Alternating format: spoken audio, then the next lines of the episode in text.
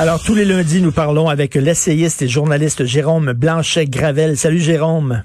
Salut, Richard. Écoute, tu veux nous parler du corporatisme québécois? Ça te déprime? Oui, c'est un de mes, mes durs constats des euh, dernières semaines. Euh, déprimé, oui, c'est clairement dans un sens euh, décourage, je dirais. Ça me décourage parce qu'au Québec, on le sait, on à travers notre histoire, on a toujours fait preuve d'une grande solidarité. Hein. C'est ce qui nous a permis finalement de, euh, de préserver notre culture, de préserver notre identité. Si on n'avait jamais été tricoté serré, comme ils disent, euh, c'est une expression d'ailleurs, hein, ça ne veut pas dire les Québécois de souche, tricoté serré, ça veut dire qu'on est une société unie. Là. Euh, donc je trouve que ce mythe-là, est en train de prendre le bord complètement. Et euh, non, euh, on, on, remarque que finalement la société québécoise est aussi fissurée, divisée, fragmentée, euh, morcelée que la plupart des autres sociétés occidentales. Donc, je pense que c'est un peu la fin de, du mythe de l'exceptionnalisme québécois. Euh, je dis pas qu'on est les pires sur la planète, c'est pas ça que je veux dire, pantoute. Mais au Québec, on a toujours, on avait toujours eu cette propension à dire qu'on était euh, si solidaire et avec le corporatisme et tout ça, bien franchement, est-ce qu'on découvre sur les aînés, j'en suis plus mais, mais qui, qui tu vises là-dedans? Les corporations de médecins, les syndicats, c'est qui tu vises? Tous. euh, on découvre, ben tous, euh, sans exagérer, là, mais je veux dire, euh, évidemment, la, les médecins spécialistes, bon, ça c'était juste la pointe de l'iceberg, c'est pas nécessairement. Tout, tout le monde participe de ça.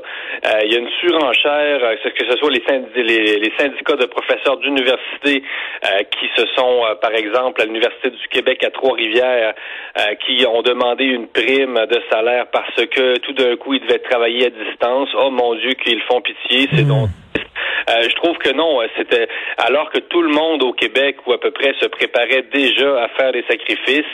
Euh, il y a une infinie de variété de d'ordres professionnels et de syndicats, incluant la Fédération des médecins spécialistes, qui ont surfé sur la crise pour euh, renégocier des primes de salaire et euh, je trouve pas ça acceptable parce que la moitié euh, des gens se préparaient déjà à faire des sacrifices. Pas tout, pas tout le monde qui allait être sur le chômage, Richard, mais les États, les finances publiques vont être dans le rouge. Tout le monde devait plutôt faire un, sacrifice et finalement on se retrouve avec des corporations, tout ça, qui, qui, finalement plaident seulement pour leurs intérêts professionnels. non, non, pour moi, c'est pas du tout acceptable.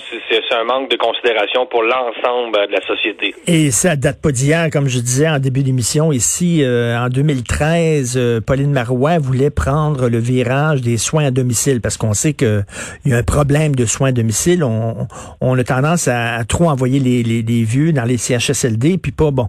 Elle, elle disait, on, elle est arrivée avec un livre blanc sur les soins à domicile, puis c'était une bonne idée, etc.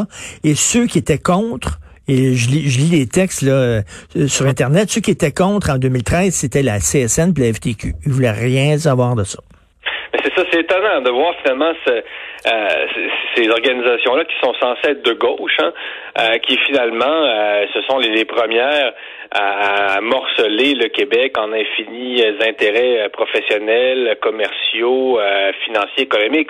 C'est assez paradoxal. Les syndicats au Québec, je suis pas vraiment, je suis plus sûr que c'est encore des organisations de gauche dans un certain un, certain point. Et quand je vois Québec solidaire hier, la députée d'Abitibi qui qui nous dit que bon les les, les, euh, les travailleuses de services de garde d'urgence devraient obtenir elles aussi une prime. Euh, oui, probablement que tout le monde mérite un peu plus, ben Richard, dans la société. Je veux dire, je peux, peux pas leur taper sur les doigts à, ces travailleuses-là. Mais bien sûr que les gens ont peur d'être contaminés par le COVID.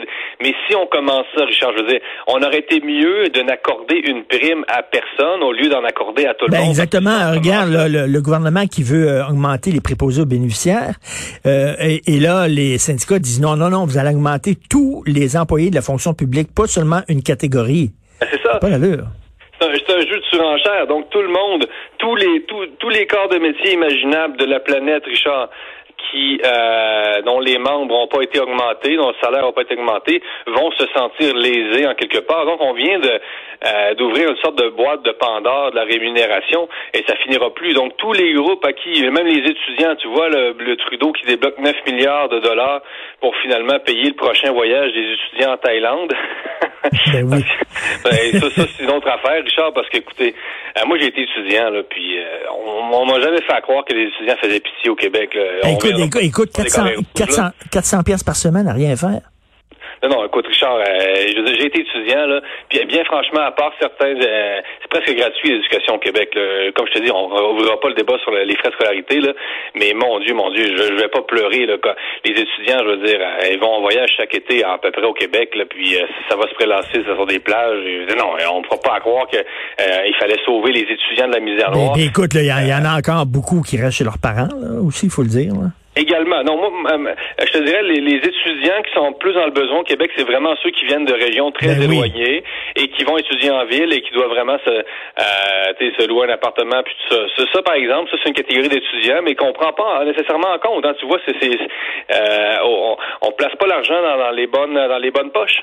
Euh, donc, non, non, ça, ça, on me la fait pas. Là. Les étudiants qui font pitié, j'ai été étudiant à coûte 8 ans, là, puis on, on me la fera certainement pas, celle-là, vraiment. il faut plutôt réaliser notre chance. non, mais le, le pire, c'est que, regarde, ils vont pas travailler, puis là, tu as, des, des, petites euh, et moyennes entreprises qui se retrouvent en pénurie de main-d'œuvre parce ben que les jeunes disent, ben, ben, on va rester chez nous, puis m'empocher l'argent. C'est-tu contre-productif? Mario Dumont euh, l'a soulevé euh, dans une ben chronique récemment au Journal de Montréal, le Québec, Québec. Euh, non, ben c'est ça. En plus, ça, va être ça va être ça va nuire à nos, nos producteurs agricoles qui cherchent de la relève, qui vont déjà chercher des travailleurs saisonniers, on sait, partout ailleurs. Et là, les travailleurs saisonniers, il y en a encore qui viennent du Mexique, tout ça. Par exemple, la région de la Beauce. Richard, je veux dire, l'été, c'est les coupeurs de sapins, les coupeurs, les cueilleurs de fraises, tout ça, c'est des travailleurs étrangers. Peut-être que la crise, peut-être que ça, ça va pourrait faire notre une sorte de de réflexion pour nous dire peut-être que les étudiants peuvent encore aller travailler dans les champs, peut-être que c'est pas de l'esclavage, hein, peut-être que, euh, je veux dire, ça fait partie de l'économie locale. Tu sais, on parle de production locale, mais on veut pas les cueillir nos propres fraises. Écoute, là, Richard, si, on veut, de la, production locale, le panier bleu, il va peut-être falloir euh, qu'on cueille nos propres fruits avec nos propres mains. C'est un peu paradoxal. Production locale avec des mains internationales, tu vois. Là, Et tu sais, aussi, le nationalisme mal placé aussi. Là, on voulait pas que l'armée débarque parce que ça a l'air fou que le Québec se met à genoux et demande l'aide de l'armée fédérale. Voyons, on n'est pas rendu là, là. Ouais, l'armée, c'est une autre chose. Évidemment, c'est le, symbole est fort. Au début de la crise, euh, comme je te dis, on était, on, était tous très contents au Québec de, nous retrouver ensemble ben autour oui. On pensait gagner en autonomie euh, politique. Euh, est-ce que ça va être ça finalement? Le, symbole de l'armée Ben c'est ça. C'est finalement c'est le fédéral qui vient à notre rescousse.